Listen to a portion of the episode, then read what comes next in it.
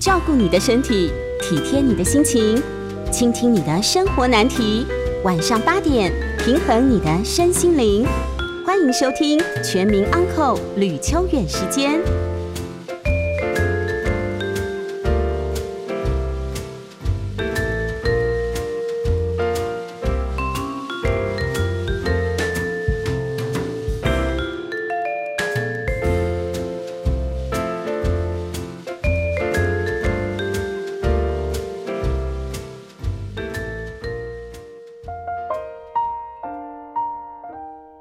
收听九八新闻台每周晚上八点播出的吕秋远时间，我是吕秋远哦。今天是一百一十年十二月二十四号啊，耶诞夜是吧？好的，那么这是耶诞夜，所以塞车啊，各位。嗯，基本上来说，今天大概很多人都赶着去台北、新北、桃园哦，各地都有所谓的耶诞的一些嗯晚会。我还记得哦。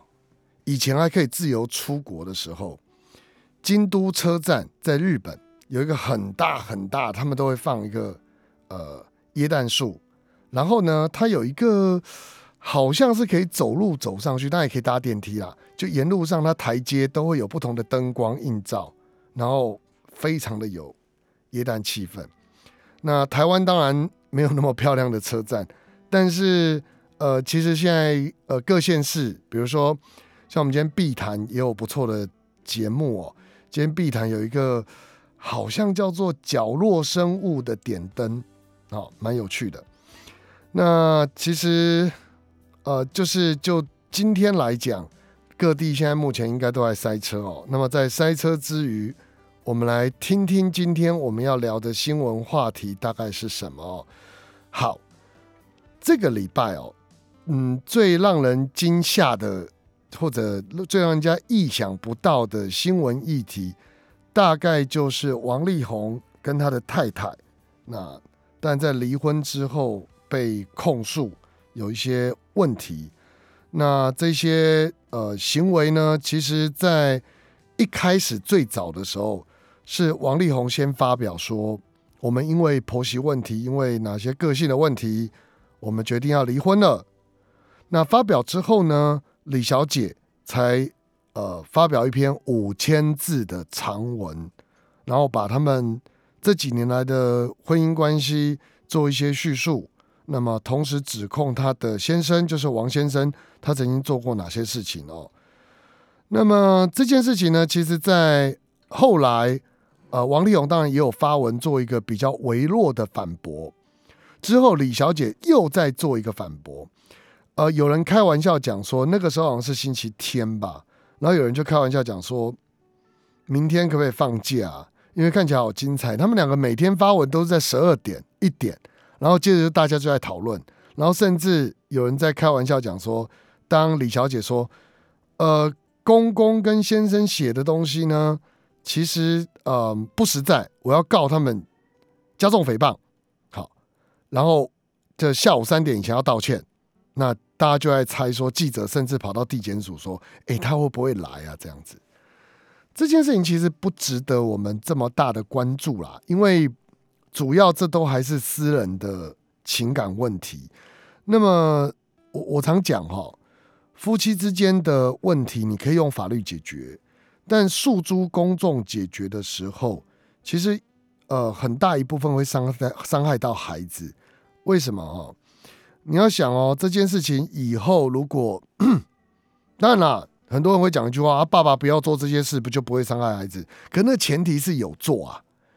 那有做没做这件事情，其实两个人最清楚，外人不会清楚。那么，当这些东西，重点是当这些东西变成新闻，它不断的在媒体上发酵，然后大家把这件事拿来当做八卦的议题讨论，以后孩子。呃，去上课，或者当孩子慢慢长大，他知道这些事情的时候，会不会对他的成长造成一些困扰？那当然你说有啊，会困扰啊，那就爸爸害的啊。嗯，这么说也对啦。但是有没有必要说置夫妻对方于死地？我觉得这是可以去考虑的了哈。不过在这个案件里面，它有一些法律问题，可以跟听众朋友做一些讨论哦。那么第一个问题当然是婚前协议。好，据说他们两个有写婚前协议。婚前协议这件事情最有用的到底是什么？我跟各位听众朋友说，最有用的其实只有一个，就是我们讲的所谓的财产制的约定。好，财产制的约定哦，其实我们财产制要以书面为之，所以一对夫妻当他们两个人决定说我们要结婚了，可是我们呃不采取任何，就是我们不做任何约定，这个时候两个夫妻就会变成。法律上的法定财产制，好，不是就没有哦，就叫法定财产制。不约的话，那约哦，最常见的约是约分别财产制。那法定财产跟分别财产差别在哪里？首先，第一个，我国的法律规定婚前都不能分，所以没什么好讲的。如果这一对夫妻呢，他们的婚前财产那就是各自拥有，好，那即使结婚之后，原则上也不会纳入。所谓的呃婚后来分配，好，那分别财产跟法定财产最大的差异点就在于我刚刚提到的，就是两个人之间他的财产制的设计到底婚后的能不能分？那熟悉我们节目的听众朋友大概知道，本来婚后的继承不能分，赠与不能分，呃，精神赔偿不能分，那再加上一个就是我们讲的，如果两造之间有拟定的分别财产制，那当然不能分。王先生到底跟李小姐，你因为我号称说他们签了一个什么婚前财产不能分，那那可能是跟美国有关系啦。那基本上他们可能是要考虑美国法律。那美国法律在财产上每个州的约定都不太一样，所以到底婚前财产不能分，要看他们在哪个州登记会有不同的相关约定。但如果回到台湾来的话，其实他的婚前协议如果只是约。呃，婚前财产各自分开，那意义也一点意义也没有，因为我们台湾法律本来就婚前财产都分开。好，那如果约好婚后财产都分开，那王先生他努力婚后努力的钱，当然就不必分给他。好，这是第一个各位可以去思考的法律问题哦。那第二个要思考的法律问题是，呃，夫妻间的赠与，因为在这件事情上面，呃。其实到演变到最后，他们在吵的事情有一个是，有一个是所谓的豪宅，那当然是豪宅啊。据说这一间四点八亿哦，那但这个会不会过不知道。其实事实上来讲，这四点八亿要缴的房屋税、要缴的地价税也蛮高的。好，但是两个人在其实这件事情有一些争议，什么争议呢？税务上的争议。因为据说这一间并不是登记在王先生身上，是登记在公司本身，王先生投资的公司。好，那就有问题喽。因为 如果王先生承诺要把这间房子过给他的太太，那这时候你这个房子的所有权人是公司，公司过给太太就会扣掉免税额两百二十万之后。还有所谓的赠与税的问题要计算，那当然，呃，房地合一的税负等等，土地增值税有没有，通通都要算。那这个部分其实税负就是一笔非常非常高的金额，甚至可以再买一间小豪宅了啦。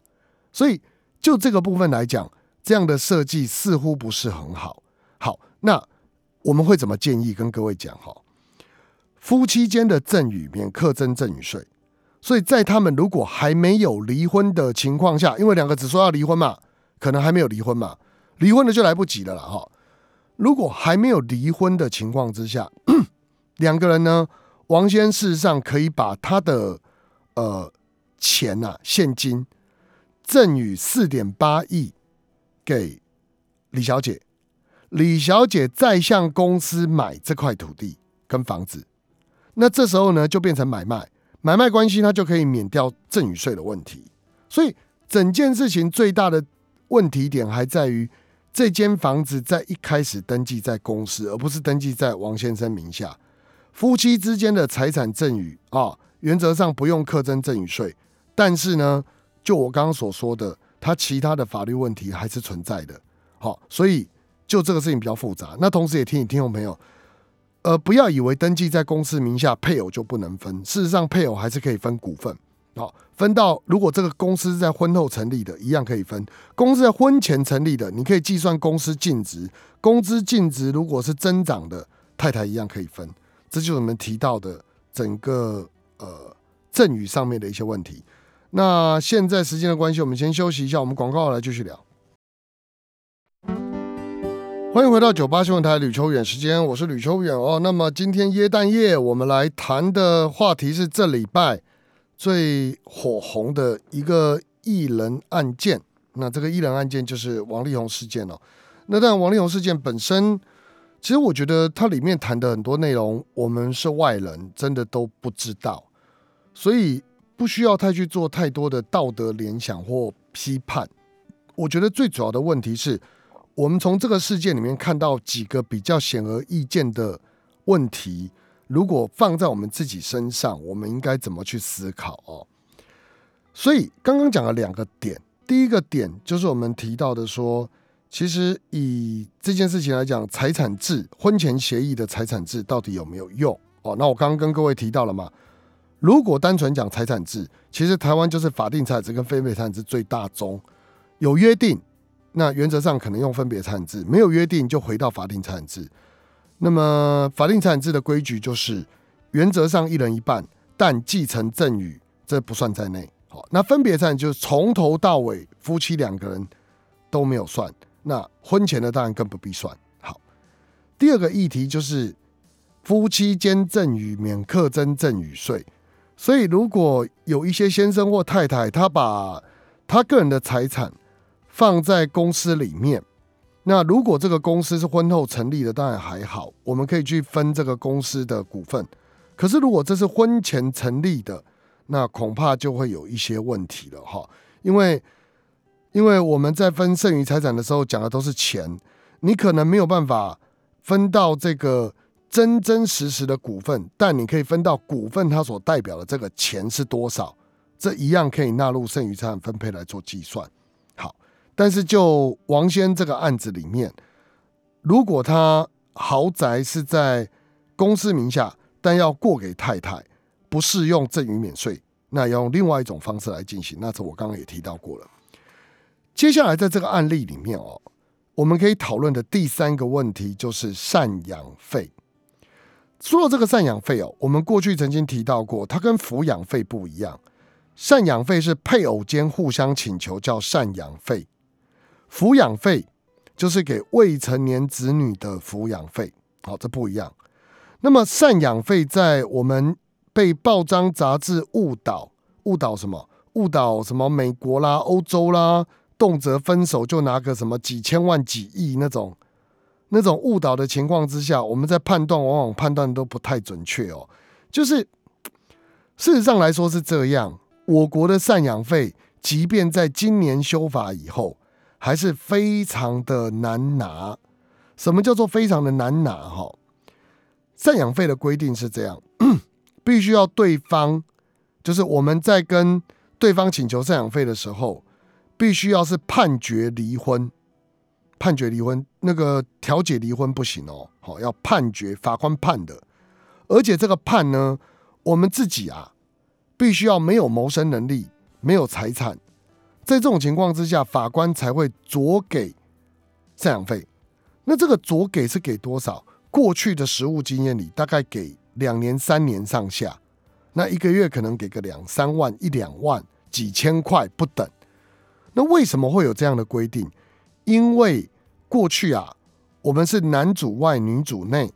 如果一旦离婚，而且女生相夫教子没有错的情况下，你一下子要女生出去外面找工作，难免有难度，所以基于抚养义务的延长，因为夫妻间有互相抚养嘛，所以先生就必须要给太太一点帮忙，即便在离婚以后有一点帮忙，让这个太太能够重新在职场上站起来，这个是赡养费的意义。可是呢，我们理解的赡养费往往都是哦几百万、几千万这样，这是错的哈。非常难拿，金额很少。好，那在王先生这个案件里面，如果要谈赡养费，只有一种可能，就是李小姐她跟王先生自己协议说，这个部分是你要给我的赡养费，那这个部分就会有税的问题，这第一点金额可能很大。那第二个就是说，这也要王先愿意给，他不愿意给，到了判决的时候，其实也不见得会法官会判呐，哈，更何况判多少就再不用讲。所以就这个部分而言，我认为如果我们以后有这样的需求的话，用谈的比较适当，让法官判，不要以为说啊，我要赡养费就一定拿得到之类的，好，这都不一定的。那最后我们要谈的是什么？最后我们要谈的这一个议题是，刚刚我在一开始谈的，下午三点前我要提告。好，夫妻间在网络上的发文，我我跟各位讲，我真的不赞成啊。为什么？因为原则上诽谤罪是这样哈，能够证明它是真实的不罚，但与公益无关，不在此限。你看法律条文就喜欢绕来绕去，他意思是什么呢？我去讲一个人私德啊，如果是这个，我说这个人私德不好，原则上来说，好，原则上来说，我只要能证明是真的，那就不构成诽谤罪。可是，如果今天我讲的这个人的私德，纵然我能证明是真的，与公益无关，还是有可能会被告加重诽谤罪。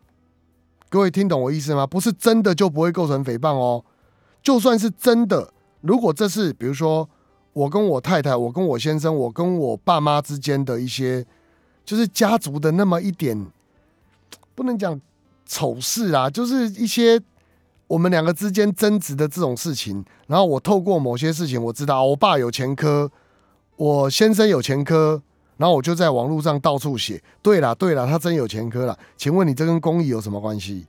如果今天跟公益无关的话。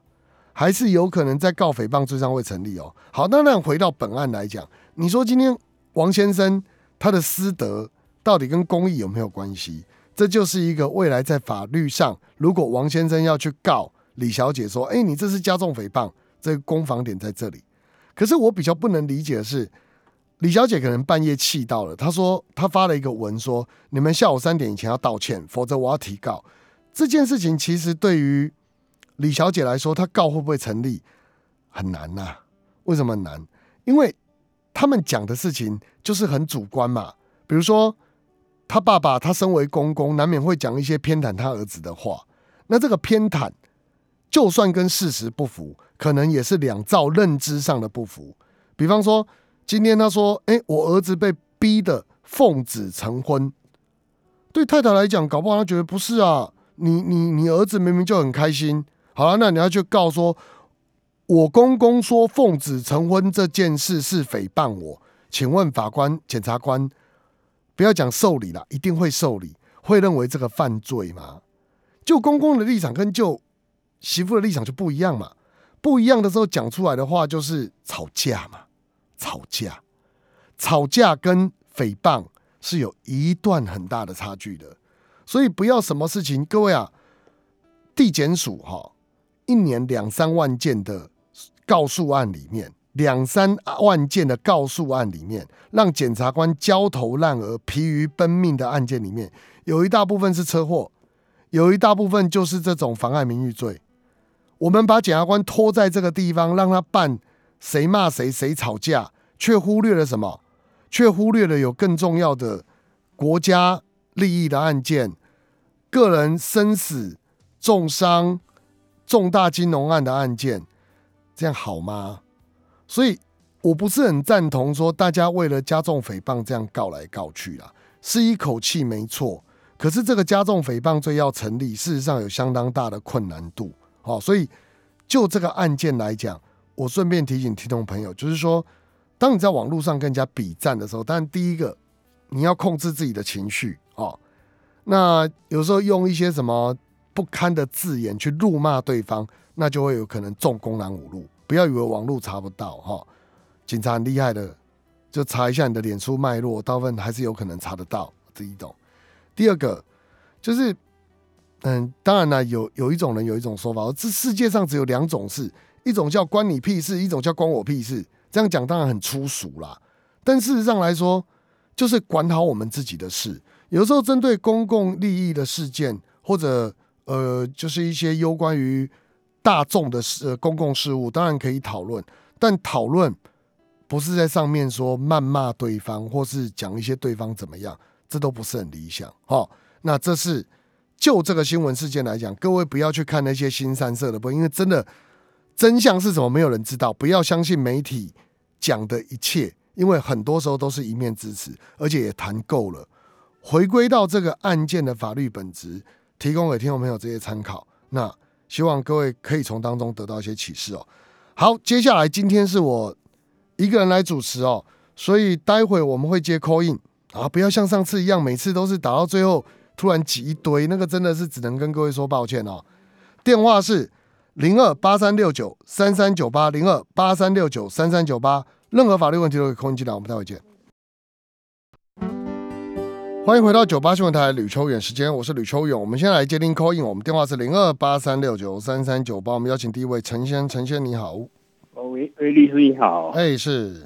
等一下，如果将譬如说将房客在 F 一上面他的生活，他他自己的生活照片，还有他那个 F B 上面的对话截图下来，哎，那他散播出去的话，这样会有会构成什么？没有啊，除非你在上面加注文字啊。我没有加注文字，我就是以他他讲的，我就都完全都不要去做修改。哦啊，就这样散布。有一种可能呐，哈，有一种可能叫做妨害秘密。有一种可能就是呃，比如说他跟你的对话，然后他有事先声明你不可以散布哦，这个前提很重要哦。他有事先声明你不可以泄露出去，你还是把它泄露。就有可能，只是有可能还不一定会构成呃妨碍秘密，但但如果没有，那你今天贴上去，你也没有加注任何贬义他的评论，感觉起来是没什么太大问题，刑法上没什么问题了。但但他当然还是可以，比如说你把他的生活照，他 PO 在脸书上的生活照，放到呃比如说其他地方去。他还是可能会主张说肖像权的问题，比方说你要把它撤除，因为你没有经过我同意。那好像判的不重啊？什么？好像判的不重，因为我没有没有啦，那个不是重不重，那个没犯法。肖像权是民法。哦，对啊，对，所以那个就是他可以要求你要把这个呃照片给撤下来，顶多大概就是这样啊。哦，嗯。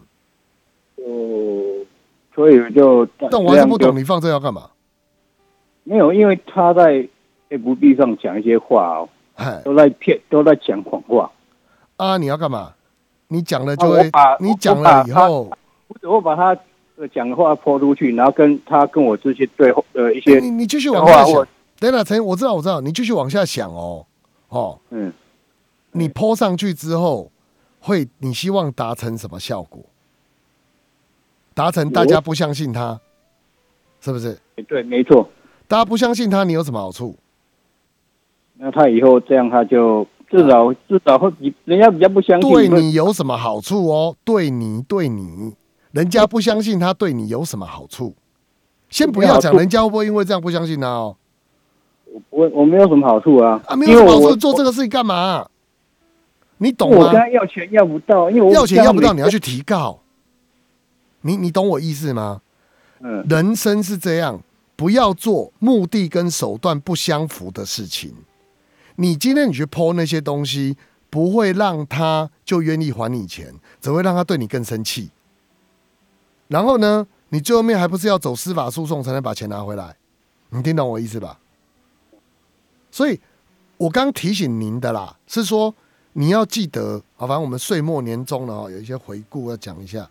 因为法律问题，百分之九十都是自己的行为引起别人的反应所交织而成的。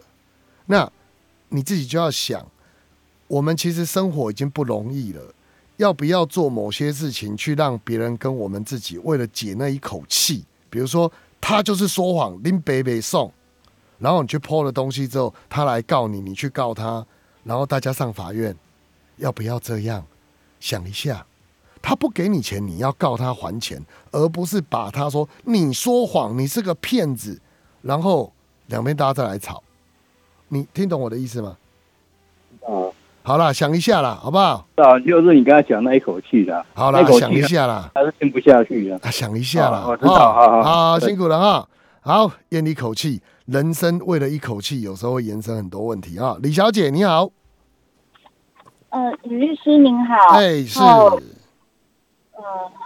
就是就是现在也是一口气，然后对我也是，我的问题蛮复杂的。好，没关系。是一个单亲妈妈，嗯哼。然后我每次都要打电话拜托你，真的很不好意思。不会。然后我是，嗯，九月一号发生的事情。可是，在九月一号前，我有被前夫威胁说他要跟我在场监护权。可是这个事情已经定案了，就是不可能再回复，因为法官已经判给我。那他确实也做了很多不正当的状况。好，发生什么事情？重点是，重点是九月一号早上的时候，我就是就是要去小孩学校的路程，然后六点多，因为我我被迫本来住台北市，搬到就是新北市的某一个地方。哦，那。就是知名的一个那个古迹景点那里。那反正我我要回到台北市的时候，就是我我也是就是遵守交通规则，然后保持车距。那我就突然在六点四十分被四名男生开着一部国产车撞了。那重点是说，反正他他撞了我，那我有录影。那他怕我。告他，我第一时间是有跟他讲说我的车子是进口车，嗯，哦，然后他他就我就跟他说我要回原厂维修，那他也知道。那再来就是我们就是等警察来做笔录。那我在警察做笔录的时候，我是有跟他说，那我要坐计程车上班，因为我我我住住淡水，然后要回到台北市来上班。其实我每天都要五点起床，然后六点出门。我才赶得了小孩的学校跟我上班的时间。那重点是我，我我现在就是说，反正重点就是我，我总共的费用是三万出头块。那这个工程师撞了我，他你没有受伤对不对？没有受伤，只有车子。对我没有受伤。对，但是但是重点是他有承诺我说，他不会让我付到任何一毛钱的车子的维修费。哦，那我也有截图，也有证据。因为这这我没有讯息传，就是有传递这样子。那我前面有约他三次出来，他现在不理你，对不对？我有告他，我已经提告了。可是我现在不高兴的是说，法院法院判他，就是说连那个维修费都不不到，因为正常啊，维修费正常。我跟你讲为什么？哦，法院判决的做法哈，像这种车辆擦撞的做法，就是呃，人工不打折。零件打折，可是修车厂不是这样算的。修车厂就是把你换新的，然后就三万多块。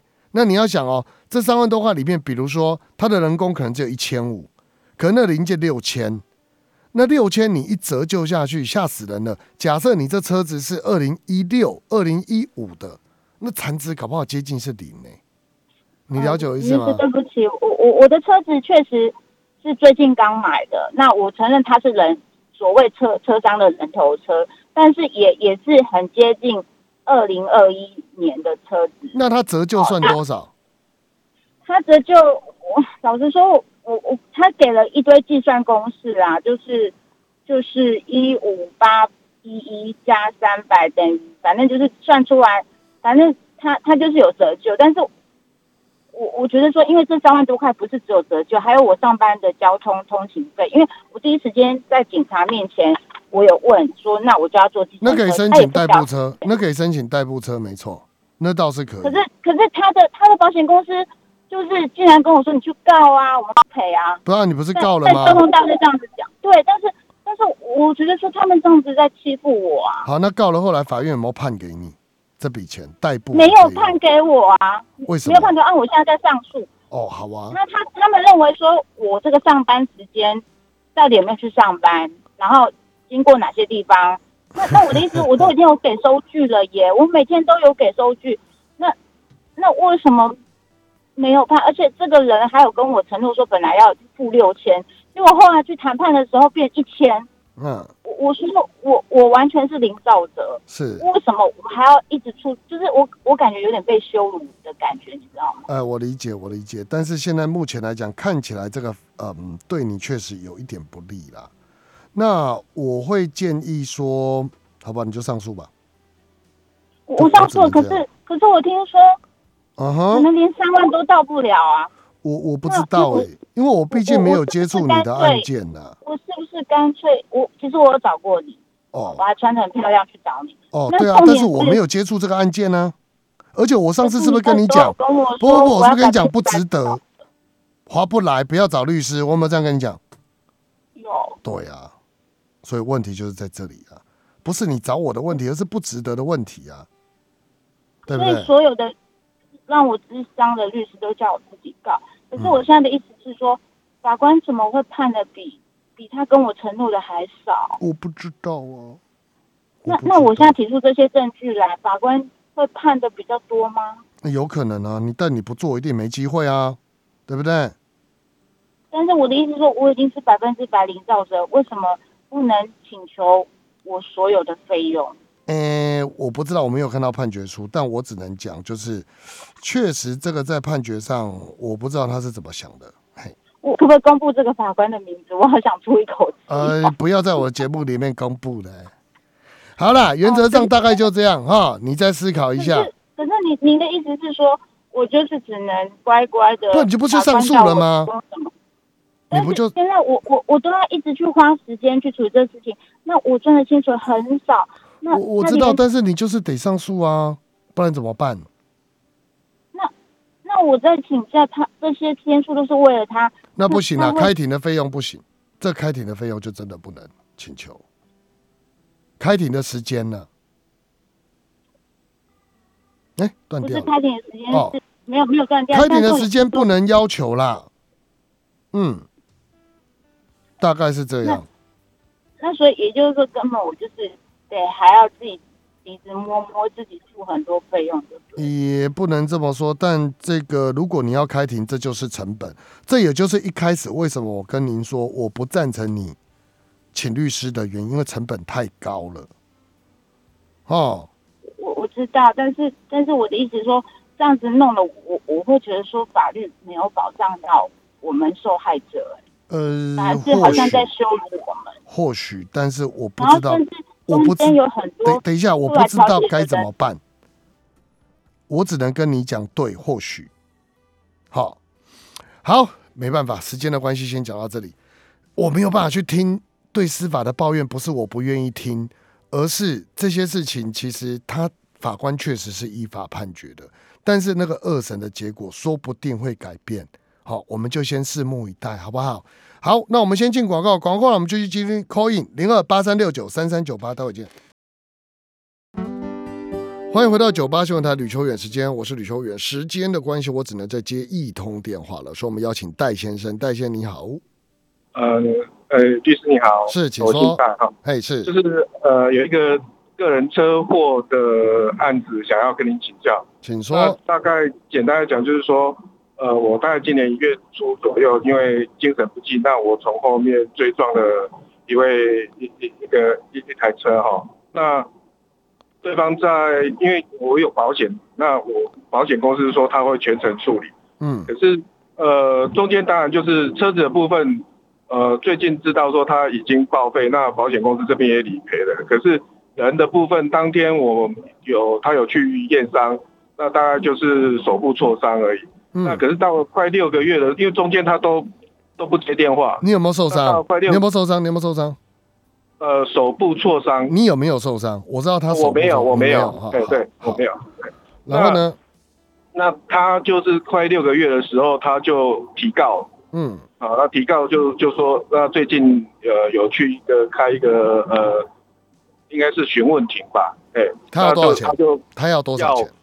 除了那个车子的部分已经赔给，就是保险公司已经赔给他三十几万之外，他他说他那一台车有七十万，已经十几年的车了。嗯，他说有七十万，还要再要四十万。哦，那他是不是告你过失伤害？有他他就是用用感觉是用刑法，然后保险公司跟我讲他是用就让他判呢，第一名的，你让他判呢，他因为现场有没有警察来？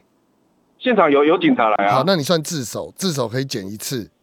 然后如果他受伤不严重，我是说不严重哦，哈，对，我不知道他严不严重了哈。他没没有没怎样，因为那一天确实是你撞人都马说没怎样，被撞的都马说很严重。我的意思说，到底他有怎样？你看到验伤单没有？有，因因为我去做笔录的时候，好，验伤单是什么？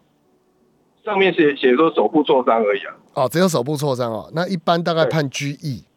拘役是没有前科的，你大不了就赔他拘役三十天，就是三万块，那你就赔他嘛，要赔给国家啦。好，这是这是给国家的罚金。那没有前科，你放心，良民证你还是有，判拘役你还是有良民证哈。然后剩下就跟他打民事喽。讲难听一点，你花个你花个六万块八万块都多少钱？我不知道，每个律师收不一样啊。你去请个律师来帮你打这场官司，你都不用出庭打民事，你都。比赔他五十万四十万划算呢？是哎，可是我保险公司说他民事的部分他会去处理，因为我我那个保险都够的，那就更好啦。对，他说就请那就交给保险公司跟他去斡旋呐，是不是？对对对。那你刑事其实我可以不用理他，就是时间到我就出庭就好了，就也不要讲不要理他了，你就是跟他诚心道歉说啊，你要的真的太高了，我真的有有，其实我当天。出事的那一天，那个礼拜六，我就已经买水果去大家拜访，然后中间其实我打过十几通电话，啊，后来是他先生接，然后他本人就都不接啊。好了，辛苦了，有诚意啦，辛苦了，也只能这样。是是是，OK，再想一想，就这样子是，真的不行就让他判呐，真的不行就让他判，真的这个没有你想的那么严重哈。好，了解，谢谢谢谢，好辛苦了，嗯，拜拜。好的，今天是平安夜，希望大家在未来的一年一切都平安。那今年台湾有不少的灾难，也有不少的好的这些消息。那么希望二零二一过去的这个平安夜，我们都可以平平安安、顺顺利利。我是吕秋远，我们下周见，拜拜。